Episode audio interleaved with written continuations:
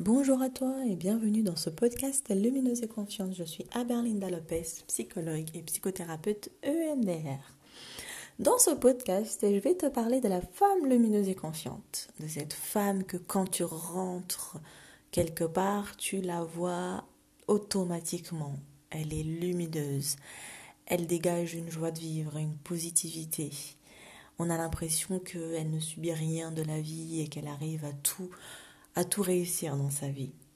Alors, comment devenir cette femme? Je vais te donner cinq conseils pour parvenir à être cette femme lumineuse.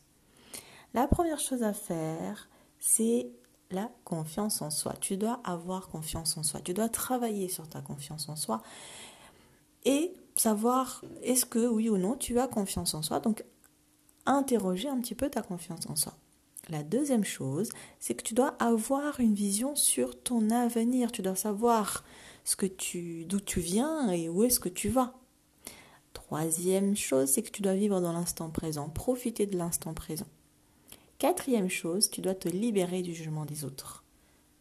Ça, c'est hyper important, te libérer du jugement des autres, de façon à ce que le regard des autres n'impacte pas sur toi-même. Et enfin, tu dois investir dans le développement de toi-même.